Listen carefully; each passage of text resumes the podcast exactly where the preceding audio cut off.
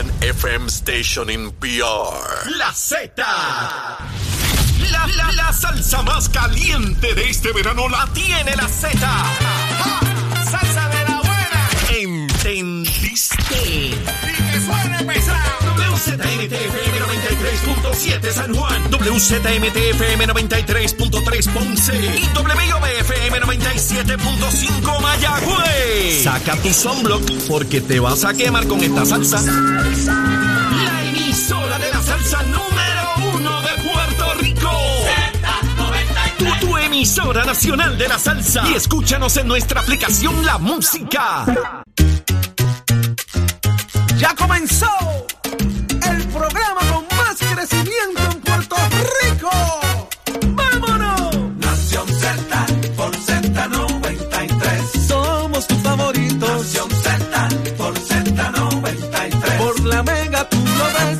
Música, deportes, noticias y entrevistas. Puerto El Rico, buenos días, buenos días, feliz lunes, inicio de semana. 13 de junio en Borinquen Bella, usted está en sintonía de Nación Z, son las 6 y 1 de la mañana en vivo desde los estudios de Mega TV para Z93, tu emisora nacional de la salsa en el 93.7 FM en San Juan, 93.13 FM en Ponce, 97.5 FM en Mayagüez, a través de la aplicación La Música para que nos veas o nos escuches y también puedas disfrutar del contenido de Nación Z a través del podcast de Nación Z, que ahí usted lo busque en la aplicación La Música. Usted mire por ahí, cuando usted vea Nación Z y vea, mire, la carota de nosotros, pues ahí le da para que nos escuche y nos vea ese contenido que tenemos por ahí disponible para ustedes. También a todos los que se conectan todos los días a través del Facebook Live de Nación Z. Gracias por estar con nosotros y disfrutar del análisis de todas las mañanas. Yo soy Jorge Suárez. Me acompaña el día de hoy el licenciado Carlos. ¿Cómo está, licenciado? Todo bien, buen día. Saludos a todos aquí en Nación Z. Así que un lunes, comienzo de semana. Así que muchas noticias interesantes eh, que vamos a estar discutiendo en el día de hoy aquí en Nación Z. Así que no se despegue de nuestra sintonía. Carlos, gracias por acompañarnos en el día de hoy. Eh, estar aquí. A ver si viene Ping Hitter por ahí con nosotros. Eso es así. Y ya está por ahí. Ya, mire, ya está acostumbrándose al tema este de las madrugadas. Así que lo tenemos acá eh, al licenciado. Excusamos a nuestra compañera Saudi Rivera, que Saudi ha estado precisamente atendiendo eh, asuntos de salud particulares. También al compañero Eddie López, que también estuvo eh, eh, participando en la parada puertorriqueña en Nueva York. Así que esperamos que se integre con nosotros. Pero aquí está Carlos Rivera, papá. Aquí estamos. Cumpliendo con lo que nos toca. Pero en el día de hoy, oigan, vamos a conversar de muchos temas que han estado ocurriendo, eh, Carlos, pero vamos a tener al comisionado electoral del Partido Popular, Ramón Torres, para que nos hable de los últimos cambios que se han dado en el tema del proyecto electoral que se está dando en el país y sobre todo los últimos acontecimientos electorales que han ocurrido en Puerto Rico. ¿Quién nos va a estar acompañando también en el análisis? Tenemos también en análisis, eh, obviamente, al el representante Jesús Santa y Kenneth McClinton van a estar hablando sobre los fondos de equiparación, vamos a estar hablando sobre otros temas, así que eh, va- van a estar en entrevista con nosotros. También vamos a tener a Dorial Pagán. ¿Qué está pasando en la Autoridad de Acueducto del Alcantarillado? ¿Cómo va el tema de la sequía? Mucha gente preocupada con este tema. Por ahí viene también Leo Aldrich de Frente al País. Vamos a tener un programa de primer orden para ustedes, como siempre, para que puedan disfrutar del mejor análisis que hay en la radio puertorriqueña. Pero antes tenemos que ver qué ha ocurrido en el pasado fin de semana, qué ha ocurrido en y fuera de Puerto Rico. Y aquí está una, mire, yo estoy medio ronco porque ayer el Día Nacional de la Salsa, que fue un palo de cuatro esquinas, 18 orquestas, cantamos, brincamos, saltamos. Chino está amanecido en el control, pero hubo una que pues eh, llego, no llego, voy, no voy, pero está aquí con las noticias. Carla, buenos días, Carla Cristina. Buenos días, Jorge. Buenos días al licenciado. Y buenos días a las personas que nos escuchan a través de Z93 y quienes están conectados en nuestro Facebook Live. En los titulares, el ingeniero Julio Heigel Pérez ganó la elección especial para cubrir la vacante de alcalde de Humacao, un escaño que quedó disponible luego de que el ex ejecutivo municipal Reinaldo Vargas renunciara tras ser acusado en la esfera federal por corrupción. Y por su parte, Karina Nieves ganó la elección especial para llenar la vacante, en este caso de Aguas Buenas, que surgió luego en las mismas circunstancias, luego de que Javier García Pérez renunciara tras también ser acusado a nivel federal por cargos igualmente de corrupción. Y en otros temas, la presidenta ejecutiva de la Autoridad de Acueductos y Alcantarillados, Doriel Pagán Crespo, dijo que la lluvia del fin de semana aumentó en 8 centímetros los niveles de carraízo, pero que esto no fue suficiente, lamentablemente, para mejorar la condición de los embalses, por lo que pidió cautela en el uso del agua. Y en temas internacionales, aunque afirmó que continuará intentándolo por la vía pacífica, el ministro de Defensa de China aseguró que su país logrará definitivamente la reunificación con ASG pero la autoridad de tierra de alguna manera quiere salirse de eso porque tienen el pote los barriles legislativos. Entonces el legislador llama, envía la cartita, ¿verdad? Eh, mira, de la resolución mía tal, envíale tanto para la acera que va frente a la casa de Jorge Suárez. Entonces eh, ahí empieza la cosa de que los chavos van con, con nombre y apellido, para dónde van, cómo se hace, llevándolo a ese diferente porque tienen que pasar un proceso muy diferente Correcto. al que llevan acá. ¿Cómo caemos entonces la cosa de la influencia indebida y cometer el delito? Bueno, eh, volvemos, aquí la controversia va a ser primeramente lo que es seguimiento. Sabemos que algunos critican servicios generales o la administración de servicios generales por cierta burocracia, es lo que algunas personas le, aducen en este caso a SG. Y muchas veces eh, al alcalde eh, tiene una urgencia de que se dé esa construcción, o el representante de distrito o el senador de distrito quiere que se dé la obra.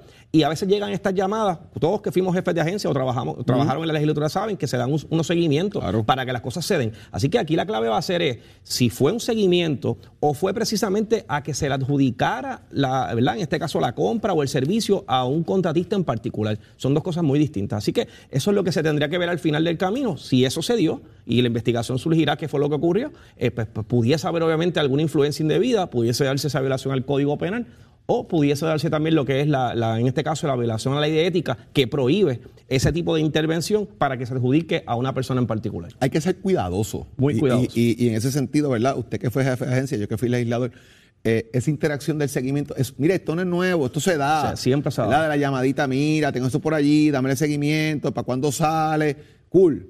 Los referidos, eh, mira, te refiero a fulano, cuidado, cuidado, haga los referidos siempre, mire, eh, ya vi una, una coletilla que yo usaba mucho que decía, hago este referido sin que esto constituya un menoscabo al debido oh. proceso de ley, requerimiento y cumplimiento de la agencia, procedimientos de la agencia. Exacto. Si la persona cumple, cumplió. Si no cumple, Usted lo refirió, pero tiene que cumplir con el proceso, porque es que, es que tiene que ser así, licenciado, y ahí es donde fallamos. Tiene que ser así. Cuando yo fui jefe de la agencia, de más está decir, múltiples llamadas. Cuando me llaman cientos de alcaldes, de representantes, de todos los partidos, y me llamaban licenciado, tengo esta, o secretario, tengo esta situación que no se ha atendido, lleva dos años, lleva cinco años detenido, no ha habido respuesta. Lo que queremos es que se mueva. Así que hay que ver realmente qué fue lo que ocurrió ahí. Los alcaldes son los que muchas veces hacen ese tipo de llamada también, buscando asesoramiento, pero los alcaldes también tienen un problema bien grande ahora, licenciado. Definitivamente ahora con el fondo si la Junta de Supervisión Fiscal no afloja el gatillo, los municipios van a estar bien apretados. Fíjate, la semana pasada comentábamos aquí que dentro del presupuesto que se aprobó en la Cámara, que pasa al Senado eh, ahora, hay una píldora venenosa bien importante. Y esa píldora venenosa, mejor conocida ¿verdad? como el poison pill, la política, es precisamente el fondo de equiparación. En la medida que la Junta no esté de acuerdo con esto, los alcaldes van a tener problemas. Aquí estamos hablando de posiblemente 30 municipios. que de irse a huelga? Que pudiesen llegar a, quebrar. hablaron de irse a paro, a ese nivel, porque definitivamente si no tienen ese fondo, no sabemos cómo va a operar. Así que esos servicios se van a ver seriamente afectados. Tienen una reunión hoy a la una de la tarde de la Junta de Supervisión Fiscal, así que es crucial esa reunión en la tarde de hoy. Si no hay acuerdo, lo que se está hablando es de algún posible paro o interrupción de servicios de los municipios.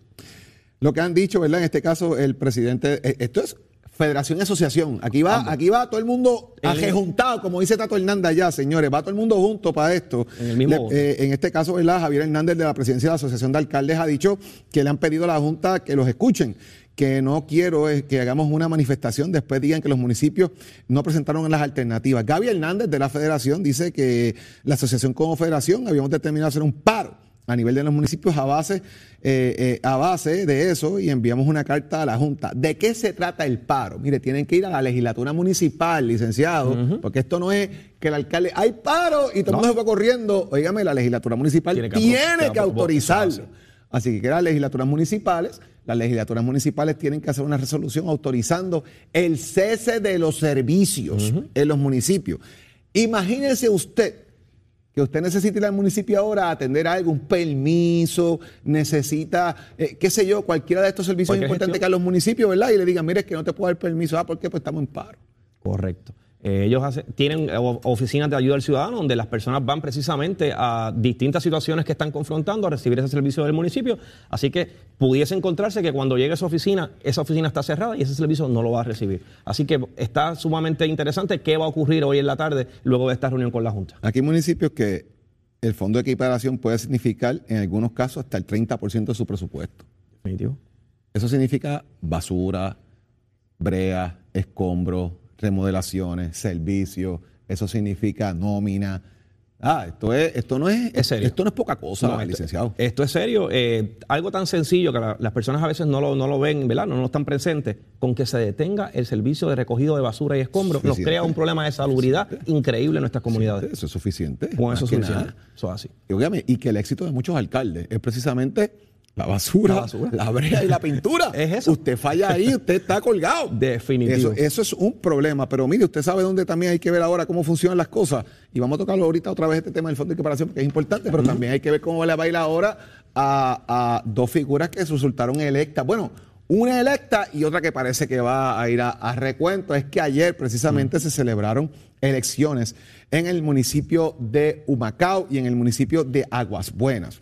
Allá en Humacao, el amigo Julio Heingel eh, ya se declara eh, como nuevo alcalde, tuvo un margen mayor, en este caso, de votos. Vamos, los que están en, que están en radio pueden entrar a la aplicación La Música en este momento, busque el App Store, baje la aplicación La Música, donde esté ese loguito de la música, le da ahí, busque Nación Z, le da para que usted vea la gráfica precisamente en este momento. Los que están en Facebook la van a ver también de los resultados de ayer en el municipio de Humacao, precisamente de cómo quedó eh, constituido eh, lo que fuera, más bien cómo quedó el resultado de la elección general del municipio de Humacao. Vamos a si ya mismito producción no las poncha por ahí. Julio Hengel quedó en primer lugar con 1.814 votos. Es electo, ahí está en pantalla, como nuevo alcalde del municipio de Humacao. En segundo lugar quedó Alejandro Martínez Burgos, que fue legislador municipal, candidato a la Cámara de Representantes, trabajó también en el, Senado de Puerto Rico. En tercer lugar, José Miguel de Jesús, con 512 votos. Adalberto López, 150 votos. José López Perdomo, 54. Néstor Torres, 11. Y por nominación directa, 3. Una participación de 4.232 electores en Humacao. En Aguas Buenas, por otro lado, que es la más de interesante esta elección, mire eso. Reñida. Karina Nieves, que fue la que endosó el gobernador Pierluisi, que es la que parecía ser la favorita y que todos los demás candidatos aquí en este programa le echaron fuego, licenciado. Wow. Carlos, aquí todo el mundo vino a caerle arriba a ella. A Karina, eh, que sacó 1.126 votos. Y escuche bien, ¿quién llegó en segundo lugar? A 58 votos de diferencia de Karina Carlos Junior Aponte Sidrita, el exalcalde.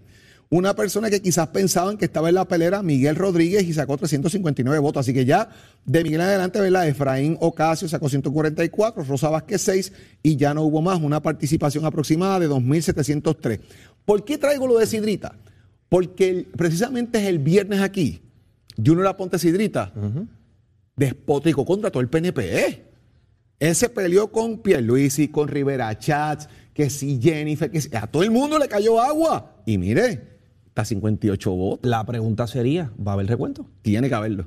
Yo me imagino que va a haber un recuento por aquí, así que es sumamente pegada esta, esta elección, así que va a haber un recuento. Eso es lo que todo apunta a eso. Hay que ver la participación en estos dos municipios. El PNP había proyectado, la comisionada electoral eh, Vanessa Santo Domingo nos había dicho aquí precisamente de que ellos proyectaban una participación alrededor de 6.000 electores entre ambas primarias, así que sobrepasa un tanto esa elección, esa proyección, eh, estipulada. Eh, hay nuevo alcalde de Humacao, Julio Hengel, quien había aspirado en la primaria pasada contra el, el hoy acusado eh, alcalde Rey Vargas y Julio entra ahora en esa, en esa, en esa posición.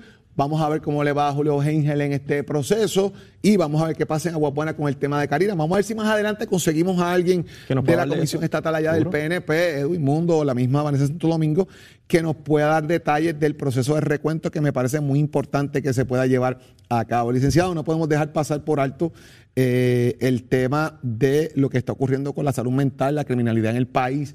Eh, y es que ayer una joven se lanzó al vacío allá en el Monumento al Jíbaro en Calle, en el Expreso de Calle, perdiendo la vida. Y de igual forma, una joven embarazada de 19 años de edad eh, perdió la vida, un balazo directo eh, en lo que es su. En la frente. Su pareja de 25 años perdió la vida eh, luego en el hospital en un tiroteo que se dio en el barrio Horno de Barceloneta. tiroteo de carro a carro nuevamente estamos confrontando la situación de distintos tiroteos que se han dado también en lugares públicos. Es algo que lamentablemente ha venido ocurriendo. Eh, y de igual forma, el otro incidente sumamente lamentable del Monumento al Jíbaro, lo que es la, salud mental. No es la primera vez que ocurre casualmente en este lugar. O sea que ya, ya ha habido más, en más de una ocasión esta situación. Así que vemos una situación apremiante de salud mental. Será bueno más adelante después eh, verificar también con AMSCA y con este tipo de, agencias qué se está haciendo, qué se está trabajando con la salud mental. Y pues sabemos que la pandemia pues también eh, de alguna manera ayudó a esta situación de exacerbar la salud mental en Puerto Rico. Lo importante aquí, digo, ¿verdad? Dentro de lo que se puede hacer también, van a tener que poner allí unas vallas de estas de, alambre seguridad alta, seguridad para evitar el acceso al vacío. Eh, antes de pasar con Tato, licenciado, y como siempre hacer la Precision Health, vamos a hablar de los precios de la gasolina, que yo sé que todo el mundo está pendiente, porque la gente está con la taza de café en la mano. Y entonces van a salir, y entonces dicen, espérate, me voy, nos vamos juntos en el carro, nos vamos en carro separado, porque es que, entonces ahora es que la taza de café empieza a temblar, ¿ves? Definitivo. En la gasolina, mire, la regular y la premium, como siempre lo hacemos, regular primero, premium después. Total, 1.35 y 1.47. Shell, 1.37 regular, 1.53 la premium. Ay, Dios, mío. Puma, 1.34 y 1.50. Esa es la que echa Nicole. Eh, Toral, 1.31 y 1.40. Golf, 1.33 y 1.44. Y la Texaco, 1.36 y 1.51. Eso es para que usted vaya, mire, agajando el café con fuerza, no vaya y se le caiga de cantazo, porque esto está bien, bien, complicado. Pero ya mismo vamos a regresar con más eh, de la discusión, obviamente, de noticias de portada. Y ya está con nosotros don Carlos Rivera, mire, uno que ayer llegó al Día Nacional. Bailó, gritó, presentó a Brante, habló de la cultura. Está ronco y salió una flashback. Ah, Tato Hernández, somos deporte. Tato, buenos días, hermano. muy buenos días, muy buenos días para todos, muchachos. Saluda ya al licenciado que está también con nosotros en el día de hoy compartiendo y a la verdad que Jorge, tremendo lo que fue el Día Nacional de la Salsa, me lo gocé como había dicho y te quiero decir una cosa, estoy acabando de llegar a casa porque después me fui para casa de los carritos Hot rompimos récord nuevamente, Jorge, 2.780 carritos. Llegué a mi casa a las cuatro y media, pero llegué contento porque mi team ganó el Pero, de este servidor, la 25, como nos llaman, todos los muchachos, trajo que ahorita voy a explicar eso. era, era más, era más fácil de las cajitas a Will seguir para acá. Y, le y le traía a Raulito una tripleta y cuadraban. Y no, eso está. no podía seguir para allá porque con lo que me he tomado, si habla allá, no me. Ah, no, cambiamos el tema. Óyeme, ¿qué, qué pasó con Yasmin Camacho Quinta? Vámonos por aquí para abajo, bro, que estamos celebrando. Puerto Rico tuvo tremenda actuación durante este fin de semana en lo que es la ciudad de Nueva York, la ciudad de los rascacielos. Vamos a empezar a celebrar con la parada puertorriqueña, donde usted sabe que estuvieron envueltos grandes atletas, grandes boricuas. Jasmine Camacho Quinn, que estuvo desfilando ahí, al igual que este gran Miguel Coto, oiga, han hecho un anuncio con la marca Nike, que yo quisiera que hubiésemos podido tenerlo en pantalla donde, oígame, a la verdad que se la dejan caer un anuncio que resalta muy bien lo que es nuestra cultura, lo que es nuestra roja habichuela, lo que es el juego de dominó, lo que es el boricua que ha nacido y se ha criado en la ciudad de Nueva York. Y lo más importante, aquel que nos quiere representar y aunque lleva la sangre y no nació en esta tierra, pero lleva la sangre boricua, nos representa con gran orgullo, como lo ha hecho Yasmin Camacho Win. Hay muchos que no les gusta, pues allá breguen con eso, pero para nosotros es un orgullo que ella se sienta boricua, que representa a los boricuas, que su madre es boricua y la celebración que estamos tomando. No sin eso también, ahí tenemos el anuncio en pantalla. Miguel Coto, oficialmente miembro del Salón de la Fama del Boxeo mundial, donde ya pues el hombre ha sido oficialmente exaltado, un emotivo mensaje el que Miguel brindó para su familia, para el pueblo de Puerto Rico, enseñando su sortija y a la verdad que, oigan, ha sido, una ha sido un gran fin de semana para lo que es nuestra cultura, para lo que es nuestro sentimiento, para lo que es nuestra madre patria, Puerto Rico y todo aquel que se sienta orgullo boricua, pues ya usted sabe que lo celebre porque tuvimos dos grandes competencias, además de los artistas, la participación, Bad Bunny estuvo por allá también, un montón de boricuas del deporte que estuvieron por allá. Y después venimos en nuestra próxima intervención hablando del hipismo, donde una de las carreras más importantes en los Estados Unidos, el Belmont State, primera, segunda y tercera posición, fueron boricuas. Pero ya tú sabes que venimos con eso para nuestro próximo segmento. Vaya, señor, give it my friend. Estás, estás con el habla música y Z93. Regresamos con ustedes 6 y 29 de la mañana, Puerto Rico en vivo. Y ya está con nosotros nuestra compañera Carla Cristina para que nos cuente qué está pasando en y fuera de Puerto Rico. Carla, muy buenos días. Buenos días, Jorge. Buenos días para ti, para el licenciado, para las personas que nos escuchan a través de Z93 y también para aquellas personas que están conectadas en nuestro Facebook Live. En los titulares tenemos hoy que el gobernador Pedro Pierluisi firmó una orden ejecutiva para establecer un comité asesor que, que busque brindar las guías y recomendaciones en relación a la distribución y el uso de los fondos que recibirá el país como resultado del acuerdo en un pleito por la epidemia de opioides. Y de otro lado, la Agencia Federal para el Manejo de Emergencias, o FEMA, aprobó ayer cerca de 600 millones de dólares para la compra de materiales que son necesarios para la reconstrucción de la red eléctrica del país, mientras se espera que la Federación y la Asociación de Alcaldes de Puerto Rico se reúnan hoy con el componente de la Junta de Control Fiscal. Jorge Suárez. La fiscalización y el análisis de tus mañanas de lo que ocurre en y fuera de Puerto Rico comienza aquí en Nación Z. Saudi Rivera. La verdad con un análisis serio y responsable. Y Eddie López. Levántate que el despertador te está velando y agarra el tapón. Nación Z por Z93.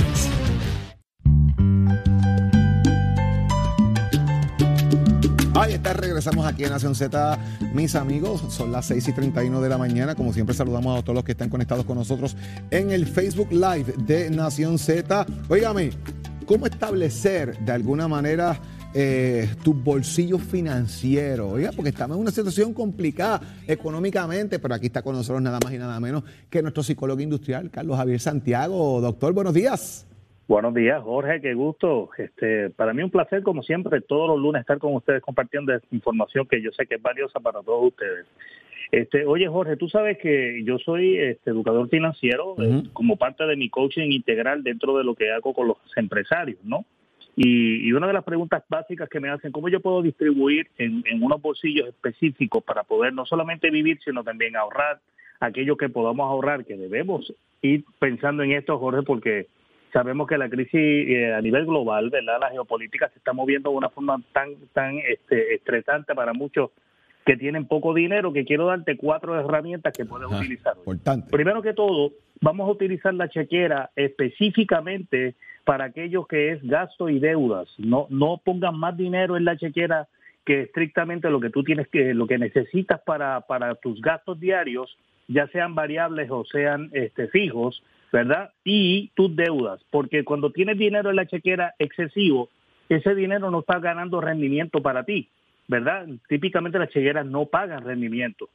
Rendimiento son las ganancias que tú recibes por tener tu chavito en un lugar este, de ahorro. Ese es el primer bolsillo. Y si quieres tener un poquito más, te, recomendamos siempre que tengas un 5% adicional a lo que son deudas y gastos fijos.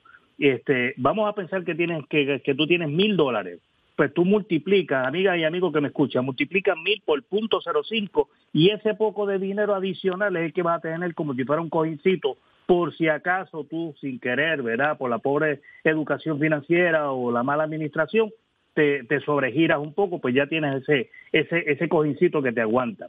El segundo bolsillo es el bolsillo de emergencias y ahí vas a tener dos, dos, dos, dos cuentitas. Una cuentita con por lo menos mil dólares para el caso de emergencias, una goma que se raja, que si la nevera se te dañó.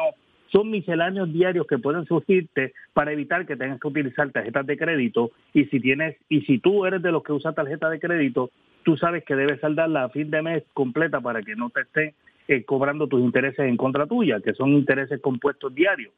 El, el tercer bolsillo que te voy a hablar, ya, ya voy para el tercero, ole, cheque, emergencia y ahorro. Eh, vamos a tener cinco tipos de ahorro.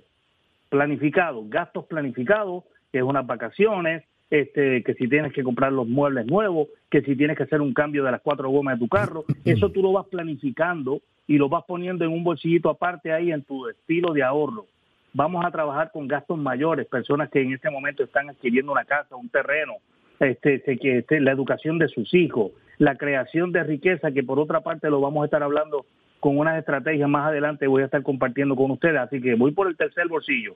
Chequera, emergencia, ahorro específico y vamos para el retiro.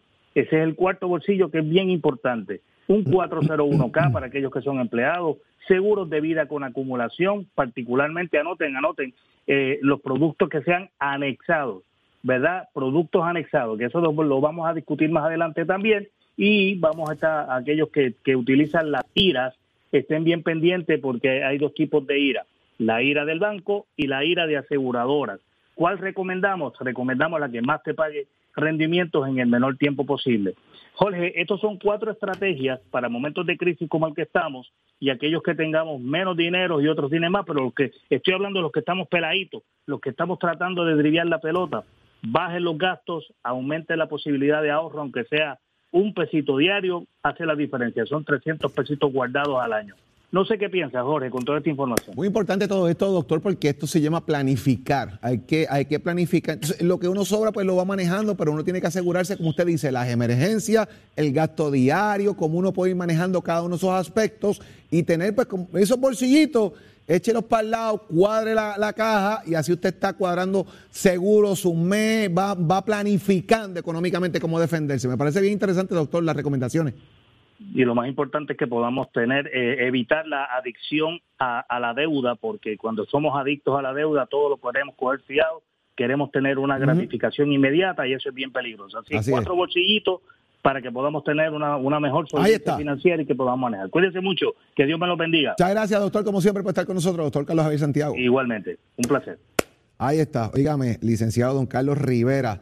Eh, regresando a la conversación con usted acá también, el tema de la compra de vivienda en Puerto Rico eh, y esto a raíz, ¿verdad?, de que las ayudas del Departamento de la Vivienda están vigentes y están ahí latentes, pero el tema es, ¿hay casa?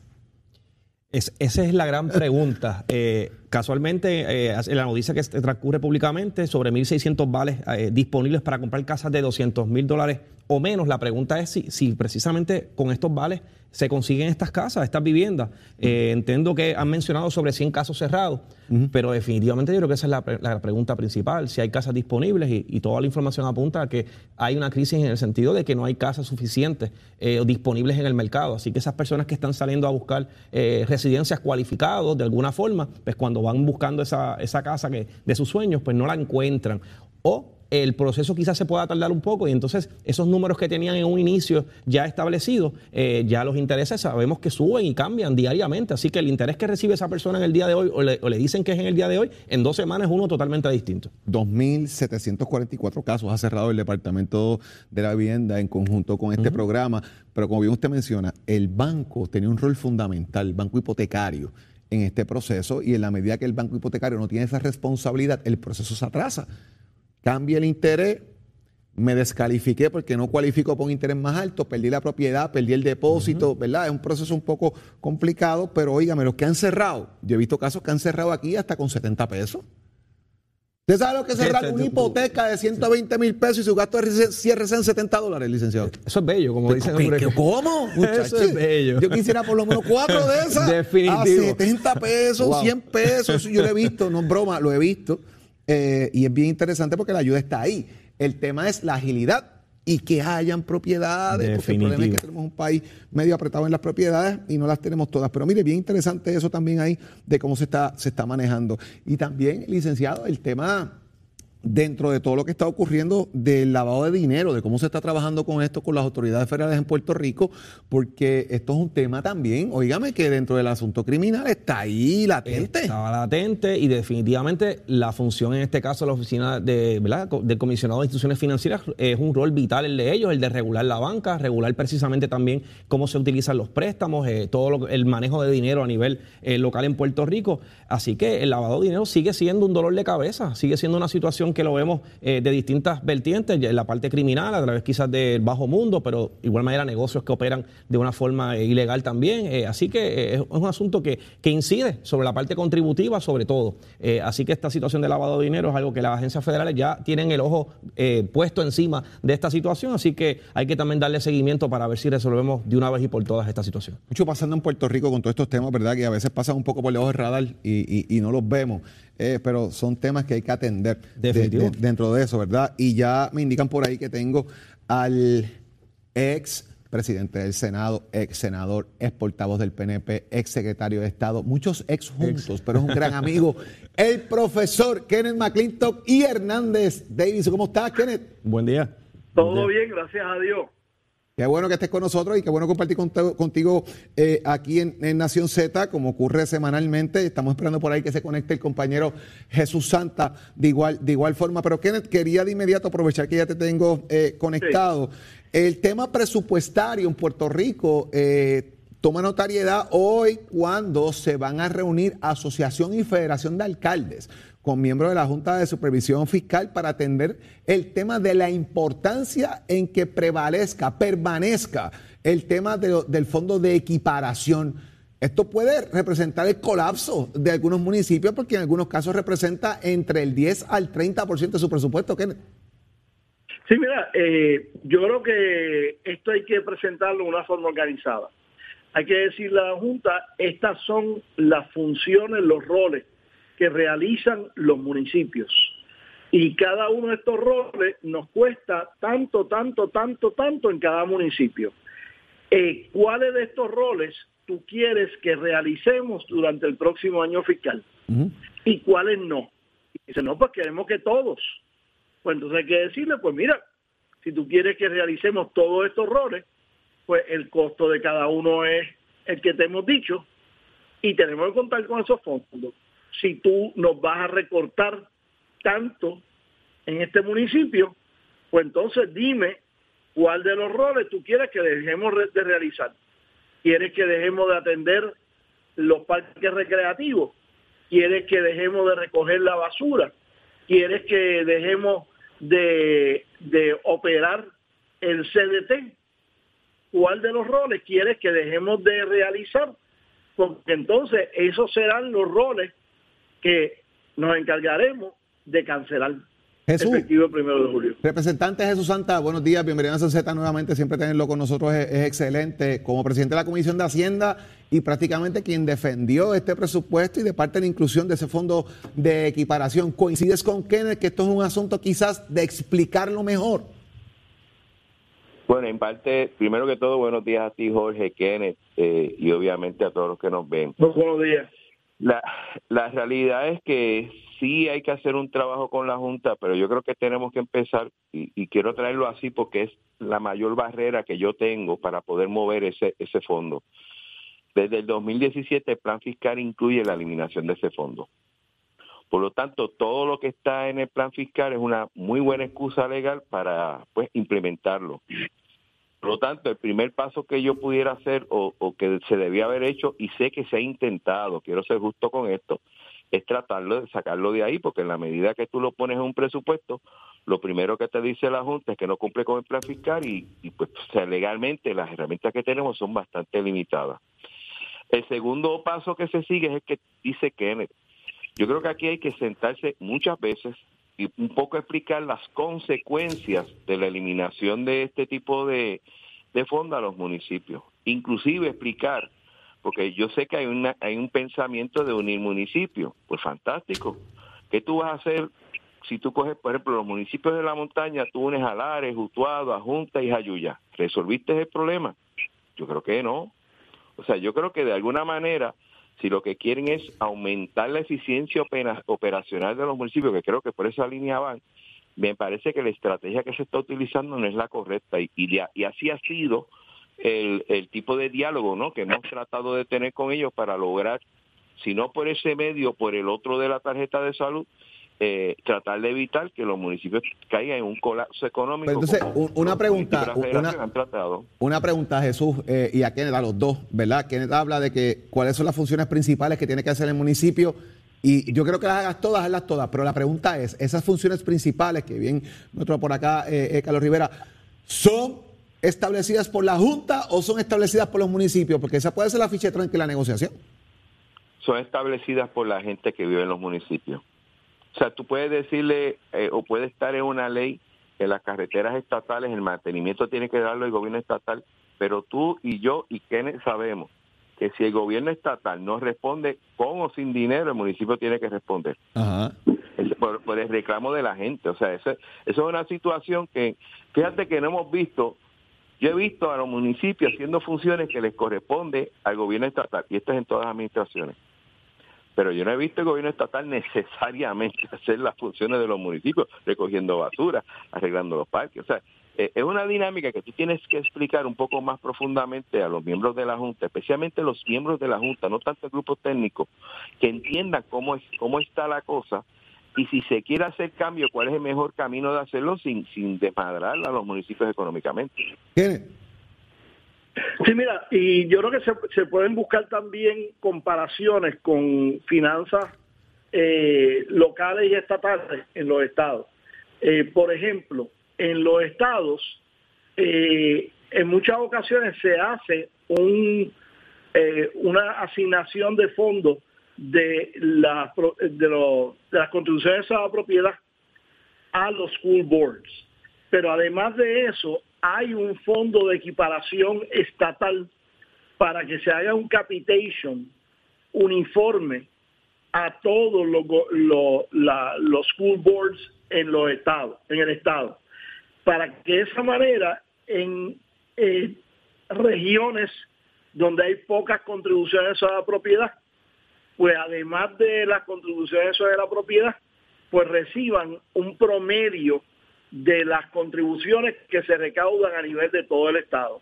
Yo creo que hay que buscar ejemplos como ese, que quizás nosotros acá en el pueblo de Puerto Rico no entendemos bien porque es una estructuración distinta, pero ejemplos de cómo en los estados se crean fondos de equiparación para ayudar a fortalecer las finanzas, ya no tanto de los municipios, sino de las juntas escolares, que son los que en los estados corren los los gobiernos, los gobiernos, los, los sistemas eh, escolares. ¿Y cuáles, son las, ¿Y este, cuáles son las prioridades de la Junta entonces concerniente a cómo dar los servicios al pueblo de Puerto Rico? ¿Nos vamos a ajustar a servicios nos vamos a ajustar literalmente al tema de los chavos? Bueno, hay que llevarlo a que entiendan que eh, ese gran concepto eh, que se llama no tiki, no laundry. Si tú no apareces con los chavos, pues no hay manera de dar los servicios. Y como dice Jesús, los servicios municipales no los da el gobierno estatal. El gobierno estatal no es dueño de un solo camión de basura en todo Puerto Rico. Así que hay que hacerlos conscientes de cuáles serían las consecuencias de no tener los recursos en los municipios para que se den los servicios que solamente los municipios dan. Jesús. Yo creo que hay que entender que la Junta vino aquí por un hecho económico. vamos a estar, yo creo que el, enfoque principal hasta el momento ha sido ese. Y ha sido una tarea eh, bastante larga y complicada es tratar de explicarle que no todo es el dinero, que hay, hay una función que tiene que llevar a, cabo el gobierno, hay una función que tiene que llevar a cabo los gobiernos municipales y que, y que hay otras alternativas, porque una de las cosas que sí ellos han planteado es la ineficiencia del gobierno, y eso, mira, con mucho respeto, no la podemos tapar. Pero hay otros mecanismos, o sea, no es, quita, déjame quitarle el dinero y, y, y eficiente a la brava. Eso no necesariamente funciona así. Y entonces la otra pregunta es cuánto dinero te quito, porque la, la gran pregunta también con qué cantidad de dinero un gobierno tiene que trabajar siendo eficiente, ¿no? Y me parece que el mecanismo ha sido muy económico y muy poco eh, operacional. Y, y yo en ese sentido, más allá de toda la presión que se puede hacer, yo estoy de acuerdo con Kenneth de que de alguna manera tiene que hacer una como una conclave con los miembros de la Junta, que al final del día son los que votan si favorecen o no un presupuesto, para un poco explicarle el, el, en dónde sienten los municipios y ellos le explican a los municipios qué realmente desean, ¿no? Como tal a veces se logra un punto de encuentro. Sé que han hablado, sé que ha habido reuniones, pero no desconozco, ¿verdad?, si ha sido con esa profundidad. Bueno, se los agradezco a ambos que estén con nosotros en la mañana de hoy. Hablemos de esto que es importante, ¿verdad? Eh, de todo esto y estaremos muy pendientes de estos últimos días de sesión que yo sé que eh, aprieta el paso eh, y que este presupuesto, entiendo Jesús, pasa a Senado y todavía pasa que la Junta le eche una miradita por encima. Eso es así. Lo, se supone que el Senado lo apruebe mañana y esperaremos quizás a final de esta semana algún notice dando los comentarios de la Junta al mismo. Gracias a ambos por estar la mañana con nosotros. Que tengan excelente semana.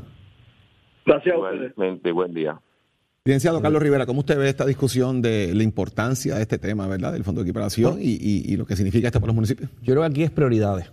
La pregunta va a ser es quién va a establecer las prioridades en los municipios. ¿Lo va a establecer los municipios o lo va a establecer la Junta de Subvención Fiscal? Esa es la gran pregunta. Eh, lo segundo es qué es negociable. Eh, hay, hay, espacio para la negociación de parte del municipio o simplemente nos vamos a trancar y es o todo o nada?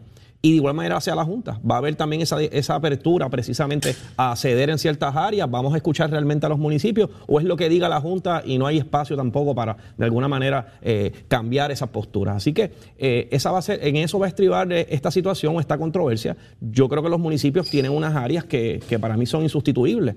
por lo que hablamos previamente, lo que es el recogido de basura, lo que son los servicios a los ciudadanos directos. y en ese sentido, lo creo que los alcaldes deben ir ante la reunión de la Junta en la tarde con un plan. Eh, explicar detenidamente cada uno de estos servicios, cómo van a estar manejando los fondos. Y de otra parte, la Junta de Acción Fiscal tiene que tener esa apertura para escuchar. Y en la medida que esos servicios no los pueda dar el municipio, pues cómo la Junta va de alguna manera a promover que ese servicio se le dé la ciudadanía y no se vea afectado al final del día, que es lo que todos queremos. Licenciado, por ahí está conectado en el Facebook Ana de Pizarro, Orlando Meléndez, que nos trae una información que pues la buscaremos y la analizamos, Orlando, con todo gusto, como siempre lo hacemos, pero no la tengo a la mano. Si, si la tengo, pues con todo gusto lo hago. Él, hace una, él, nos dice por aquí, no sé si usted conoce, ¿verdad? Que están supuestamente eh, acusando al ex alcalde de Añasco eh, oh. sobre un, no me dice de qué, ¿verdad? Eh, y dice que lo debo, me dice, me dice aquí, espero que no la dice, cuando dice cuando acusan a un PNP Analizo a los populares, a los PNP, a todo el mundo. Yo no tengo problema con eso, Orlando. Eh, pero no tengo la información. Si la tengo con todo gusto lo hago. Para eso estamos aquí. Eh, Carlos Robles también. Y Dalí Torres, Víctor Cruz. Tenemos a Mariel Soto que nos saluda desde Nueva York. que oh, está conectada acá al Facebook de Nación Z. A Lucio Ortiz y toda la gente que está por ahí conectadita. Gracias como siempre por estar con nosotros. Pero en el hipismo hubo movimiento ayer, don Carlos. Usted, usted tiene que, usted, usted tiene que escucharlas por ahí ah, cerca. Las escuchamos por ahí cerca, seguro que sí. Esas carreras ahí todos lo vemos. Vemos cuando está encendido el hipódromo. Así que definitivo, sí. Ahí está. Tato, ¿qué pasó en el hipismo? Cuéntame.